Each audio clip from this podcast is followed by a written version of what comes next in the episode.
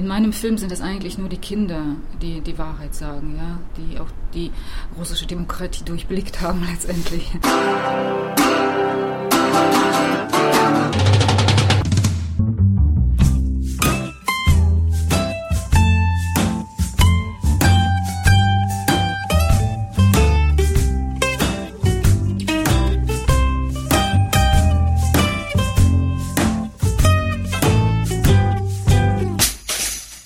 Herzlich willkommen bei Filmkultur, der Podcast-Reihe von www.kulturwoche.at und einem Interview mit der Filmemacherin Irene Langemann zum Dokumentarfilm Rubljovka Straße zur Glückseligkeit.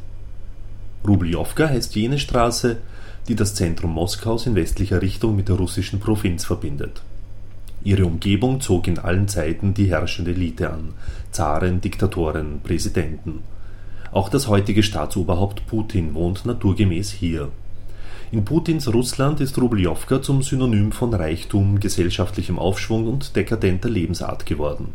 Spuren der Vergangenheit und groteske Auswüchse des russischen Kapitalismus bilden hier einen bizarren Mikrokosmos, den es sonst nirgendwo im Riesenreich gibt. Der brisante Film, brisant auch deshalb, weil vieles trotz angeblicher Demokratie im Geheimen gedreht werden musste, der brisante Film also zeigt die absurden Schnittstellen zwischen neureicher Glitzerwelt und den verarmten Ureinwohnern. Die Filmemacherin Irene Langemann sprach dabei mit beiden dieser Rubljowka-Welten. Im Mittelpunkt aber stehen gewissermaßen die Aussagen eines heranwachsenden Jungen, der sich vor laufender Kamera traut, die Demokratie in Russland in Frage zu stellen. Und somit gleich mal Ton ab für Irene Langemann. Gute Unterhaltung wünscht Manfred Horak.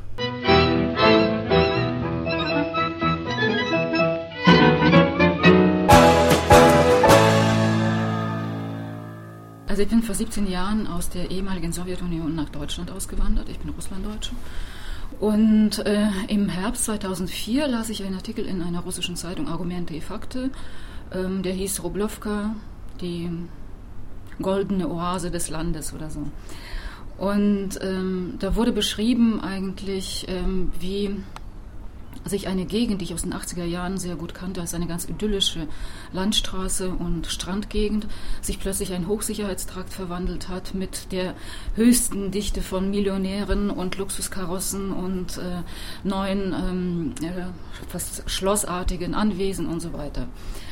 Und ähm, das war eigentlich ähm, äh, dieser zündende Funke, dieses gesellschaftliche Phänomen, das durch diesen Turbokapitalismus entstanden ist und durch diese rasanten gesellschaftlichen Veränderungen und dieses gesellschaftliche Phänomen filmisch zu erforschen, das war eigentlich so der zündende Punkt, Punkt äh, und Funke. Und, äh, und vor allem auch nachzuschauen, wie es den Menschen dadurch ergangen ist und wie sich das Leben der Ureinwohner und der einfachen Menschen verändert hat. So. Was haben, haben die Behörden dagegen die russischen Behörden, mhm. dass so ein Film gedreht wird, weil im Prinzip ist das ja normaler Geschichtsunterricht, würde ich mal sagen. Ja, also ich war auch ein bisschen naiv äh, zu glauben, äh, dass es ähm, relativ einfach sein wird mit den Drehgenehmigungen. Ich wusste schon, dass man die Drehgenehmigung des FSB braucht, das ist der ehemalige KGB, des FSO, das ist der Föderale Sicherheitsdienst und von der zuständigen Verkehrspolizei. Das war mir klar.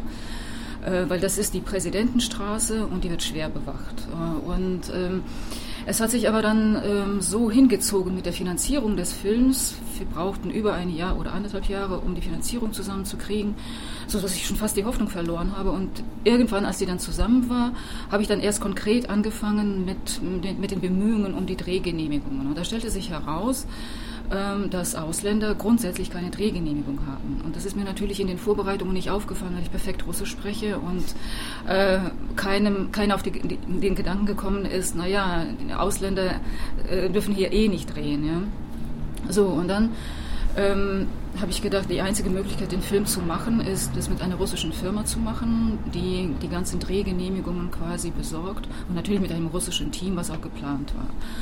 Ähm, wir haben das alles eingereicht, mit aus verschiedenen äh, Seiten und Bekanntschaftskreisen versucht, da Einfluss zu nehmen und irgendwann mitbekommen, dass es wohl auf dem guten Wege ist, so dass ich dann nach drei Monaten auch den Drehbeginn angesetzt habe.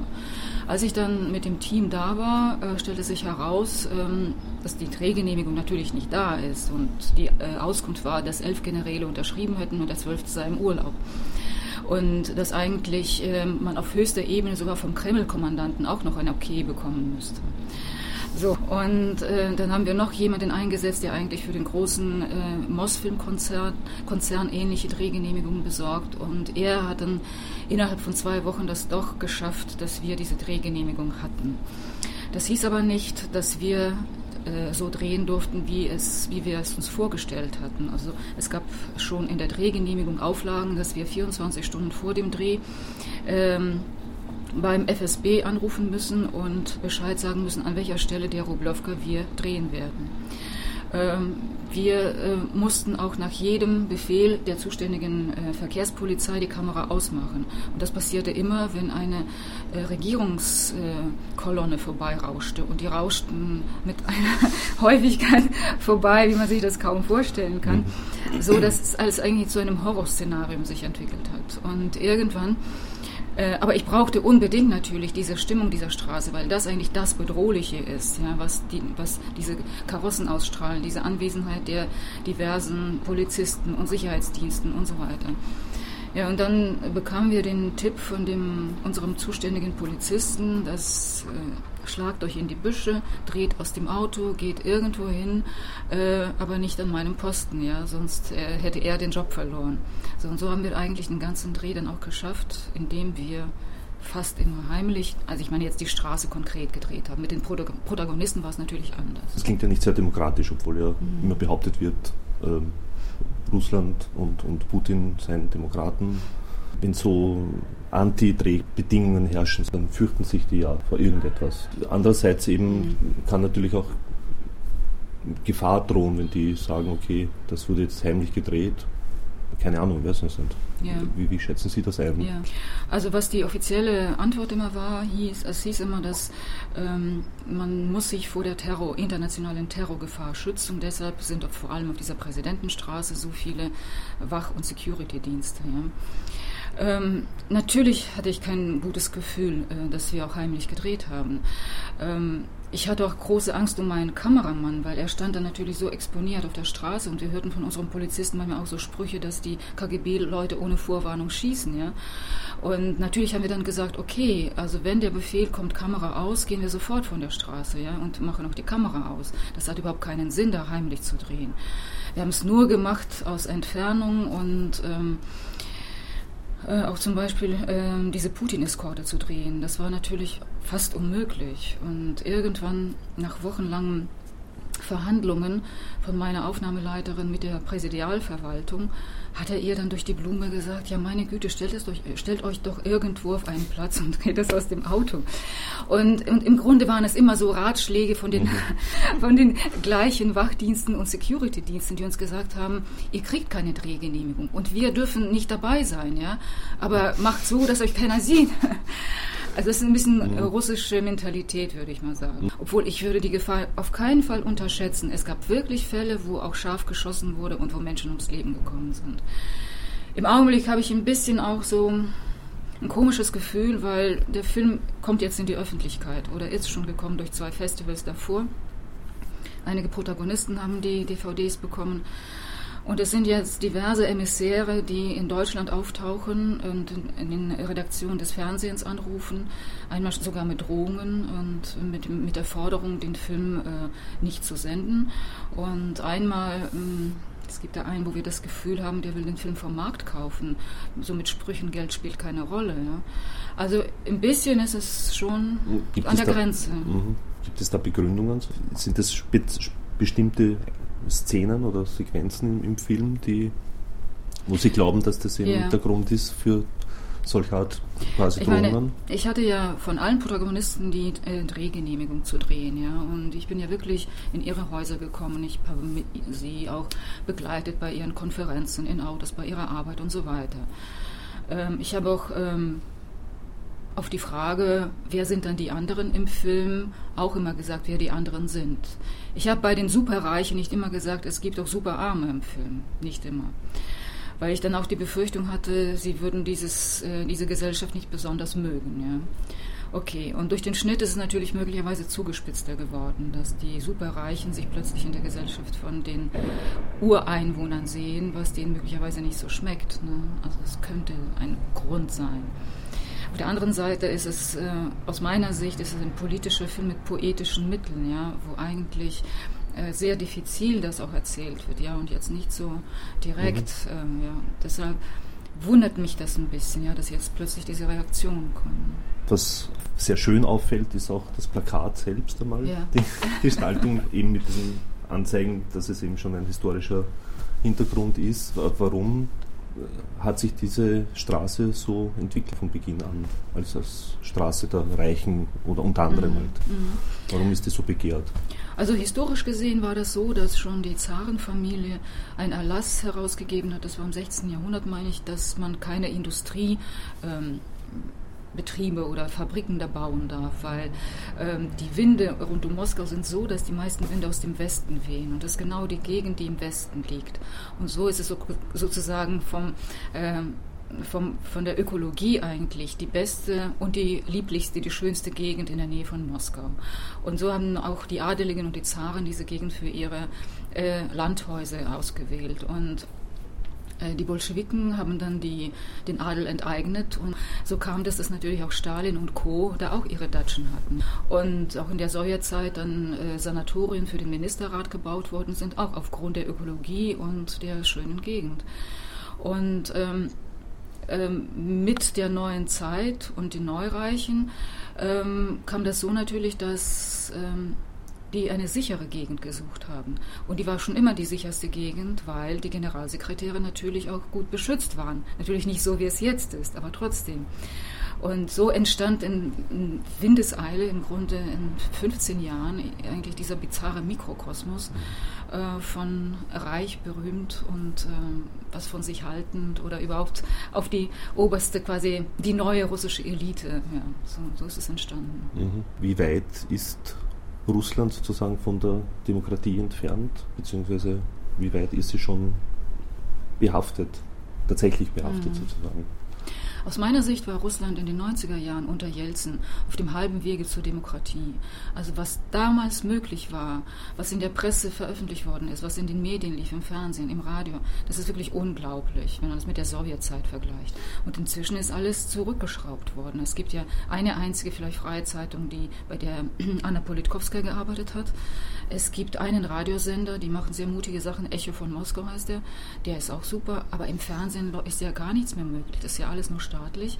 Und äh, es ist eine gelenkte Demokratie auf jeden Fall. Und also für mich entwickelt es sich immer mehr zu einem Polizeistaat, auch dadurch, dass Putin überall äh, Leute aus den Sicherheitsbehörden mit eingepflanzt, eingesetzt hat und äh, dass es alles durchwachsen ist jetzt mit dieser Mentalität auch.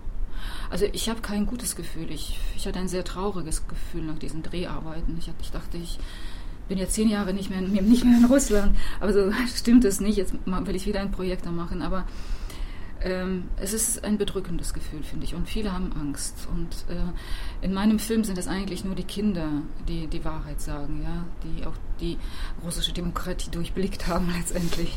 Und äh, das ist besonders traurig. Ja. Dadurch, dass es eben seitens der Medien einmal schon, also seitens der Medienlandschaft so ähm, wenig äh, Freiheit gibt, ist das auch das Gleiche in der Kunst- und Kulturszene, wissen Sie das? Oder sind da die Theater zum Beispiel äh, frei? Also dürfen die zeigen und machen, was sie wollen? Also ich glaube schon, dass sie relativ frei sind. Also man darf jetzt nicht, glaube ich, ähm, es gab eine, ein Kabarett, wo auch so politische Satire gemacht wurde. Das ist, äh, existiert, glaube ich, nicht mehr. Ähm, bestimmte Sachen sind auch ähm, in den Medien nicht erlaubt und auch in der Kunstszene alles, was mit Homosexualität zu tun hat, ist wieder so äh, auf dem Rückmarsch. Also es waren schon mehr Freiheiten. In den 90er Jahren war das etwas Normales ja endlich mal. Und jetzt heißt es, es werden die wieder unterdrückt und es, ähm, es gibt Demos gegen Homosexualität und Homosexuelle. Ist, also in diesem Sinne ist es wieder so ein Rückschritt. Ne? Also sonst kann ich das jetzt nicht so beurteilen. Ich, mh, hm, bin nicht so oft jetzt in russischen mhm. Theatern gewesen. ja, nein, wollte so allgemein ja. von der äh, Kunst- und Kulturszene halt wissen, aber ja. Theater ist natürlich, widerspiegelt natürlich immer sehr vieles ja. halt auch. Mhm. nachdem es ja im Film Schwierigkeiten gibt, nehme ich an, dass es auch in anderen Bereichen ähnlich sein könnte. könnte sein. Wenn Sie jetzt äh, Nachfolgefilm oder einen weiteren Film, besser gesagt, in Russland äh, wieder drehen möchten, was Sie gesagt haben vorhin, das nächste Projekt, mhm. ist es da aufgrund der Erfahrungen mit dem aktuellen Film äh, ist es jetzt für Sie einfacher, Drehgenehmigungen zu bekommen, beziehungsweise ähm, für das Projekt eine Arbeitsbewilligung sozusagen? Das ist eine ganz andere Situation. Ich habe äh, vor sieben Jahren kam ein Film heraus, Russlands Wunderkinder, und es ging um vier hochbegabte Kinder am Moskauer Konservatorium. Das ist eigentlich so ein Kunstprojekt, äh, Musikprojekt, und die sind jetzt alle zehn Jahre älter. 97 habe ich schon damit angefangen, und das soll so eine Fortsetzung sein, wie aus Wunderkindern Musiker werden und ob, wie, ob man überhaupt in der Welt der Erwachsenen bestehen kann. Wie weit gültig ist zum Beispiel ein, ein Dostoevsky, ein Tolstoi mhm. noch oder schon wieder, besser gesagt? Also die Bedeutung von Literatur, glaube ich, ist die gleiche geblieben. Es ist, ähm, gut, es kommt vielleicht auf die Kreise an. Also die gebildete Schicht ist nach wie vor natürlich ähm, fasziniert und belesen, also von, fasziniert von Tolstoi und Dostoevsky und von den großen Meistern der russischen Literatur. Ähm, in den Schulen wird es genauso ähm, energisch und äh, richtig bis in die Tiefe vorangetrieben. Aber was jetzt die breiteren Schichten betrifft, so ist durch die Entwicklung von Boulevardromanen und äh, diese Art von Literatur ist also, ein bisschen zurückgegangen, weil äh, das ist ein neues Phänomen in Russland. Das gab es früher nicht. Ja? Also, ich will nicht sagen Schundromane, aber schon so in die Richtung. Ja? Das ist sehr beliebt jetzt und auch die Krimis äh, aller Couleur. Also in dem Sinne wird sehr viel solche Literatur auch gelesen. Ja? Mhm. Viel mehr als früher. Die armen Leute sozusagen, die wirklich wenig Geld haben, kommen die eigentlich auch noch heran an, an, an Kunst- und Kulturereignisse also ist auf jeden Fall viel schwieriger, schwieriger geworden, weil auch Theaterkarten oder Kinokarten sind viel äh, unerschwinglicher, als es früher war. Also früher war es ja auch vom Staat alles gefördert und äh, äh, da konnte man für wirklich für wenig Geld äh, auch Kultur genießen. Ähm, das ist jetzt zurückgegangen, das stimmt schon. Doch. Wie, wie sind diese Preise, wie, wie man das ins Verhältnis setzt zum, zu Deutschland oder Österreich in etwa? Also ich, ich, ich habe versucht, vor einem Jahr ins Theater zu kommen. Da gab es nur Tickets für irgendwie 30 Dollar. Und das ist für einen Russen, es ist unerschwinglich. Also wenn das Monatsgehalt maximal, äh, oder 50 Dollar waren sogar, so um den Dreh herum, äh, Monatsgehalt so um die 600 Dollar ist, äh, da kann man nicht irgendwie äh, regelmäßig ins Theater gehen. Das ist unmöglich. Ähm, Bücher sind relativ preiswert immer noch. Kino auch. Und es gibt einen Kinoaufschwung, das muss man sagen. Die russische Kinoindustrie ist jetzt wirklich, ähm, ähm, ich will nicht sagen Aufbruch, aber es gibt ganz neue, junge ähm, Regisseure, die versuchen, Themen aus dem Alltag zu, aufzugreifen oder aus den 90er Jahren und äh, äh, das zu bearbeiten. Und das ist schon sehr interessant. Und das ist auch ein neues Phänomen. Seit zwei, drei Jahren gibt es sehr viele Multiplexe in Moskau und St. Petersburg vor allem und die sind enorm gut besucht. Und diese junge Filmszene, äh, also Regisseure, die nehmen sich eben aktuelle Themen an, da weiß ich, glaube ich, zu wenig, also was jetzt den russischen Film ausmacht. Aber es, es ist sehr, sehr, sind sehr unterschiedliche Richtungen, vom historischen Film, Kostümfilm bis zu der Gegenwart in Russland und bis zu auch äh, so, äh, der Aufarbeitung von den äh, Brutalitäten in der Sowjetzeit. Das gibt es auch. Aber das wird, das stößt dann natürlich auf sehr äh, große Proteste auch in der Presse, dieser letzte Balabanov-Film zum Beispiel. Ja, da gab es einen großen Aufschrei, wie kann man die äh, gute, tolle so Sowjetzeit so schlecht machen und so schlecht malerisch äh, den, der neuen Generation äh, darstellen. Also das gab es auch. Also ich finde, was interessant ist, dass äh, es gibt einen neu erwachten russischen Patriotismus. Durch Putin auch äh, ganz bewusst äh, eingefädelt durch dieses neue, durch die Ölmilliarden quasi, die den Menschen eine gewisse Stabilität äh, ermöglicht haben, ja, dass die Renten ausgezahlt werden, dass die Gehälter ausgezahlt werden und sogar noch angehoben worden sind, ja. Ähm, glauben viele Russen, wir sind jetzt wieder was, ja. Und durch das Auftreten von Putin auch im Ausland glauben viele, so ist es richtig. Jetzt haben wir wieder einen starken Mann und nicht den Säufer Jelzin, ja. Ähm, und äh, durch dieses neue nationale Selbstbewusstsein, glaube ich, ähm, entstehen auch und werden wahrscheinlich noch mehr so interessante Tendenzen auch in der Kunst und Kultur entstehen. Welche Erwartungen haben Sie persönlich für, was Ihren Film betrifft? Äh, der Film kommt ins Kino am 13. Dezember und ich habe natürlich die Hoffnung, dass die Menschen ins Kino gehen und dass er gut ankommt. Es ist ja auch ein Thema, was Menschen interessiert. Also es ist jetzt das dritte Festival und der ist immer ausverkauft, restlos ausverkauft. Also das ist für mich ein Indiz, das ist ein, ein Thema, was die Menschen auch interessiert. Ja, ja also ich hoffe, dass ja so viel äh, Publikum erreicht, wie es nur geht. Und das, was ja bei Dokumentarfilmen immer schwierig ist. Und es wird ja auch eine DVD geben. Ja. ja. Also es wird erscheint nächstes Jahr? Halbes, also in einem halben Jahr. Also nach dem Kinostart ein halbes Jahr später. Also erstmal muss die Arte-Ausstrahlung sein und dann zwei andere deutsche Sender und dann kommt die DVD raus. Wie viel mehr haben Sie gedreht, was nicht zu sehen ist sozusagen? Klar, also diese Drehs auf der Straße, wo man nicht wusste, äh, wie man das montieren wird. Ja, da haben wir natürlich viel mehr gedreht oder auch äh, manchmal nur draufgehalten in Erwartung, wird jetzt was passieren oder nicht, kommt jetzt eine Kolonne oder nicht, kommt jetzt ein Blaulicht oder nicht, kommt jetzt eine Aktion von den Polizisten oder nicht. Ja, in dem Sinne ähm, haben wir die, von der Straße selbst ähm, zu viel Material gehabt. Ja.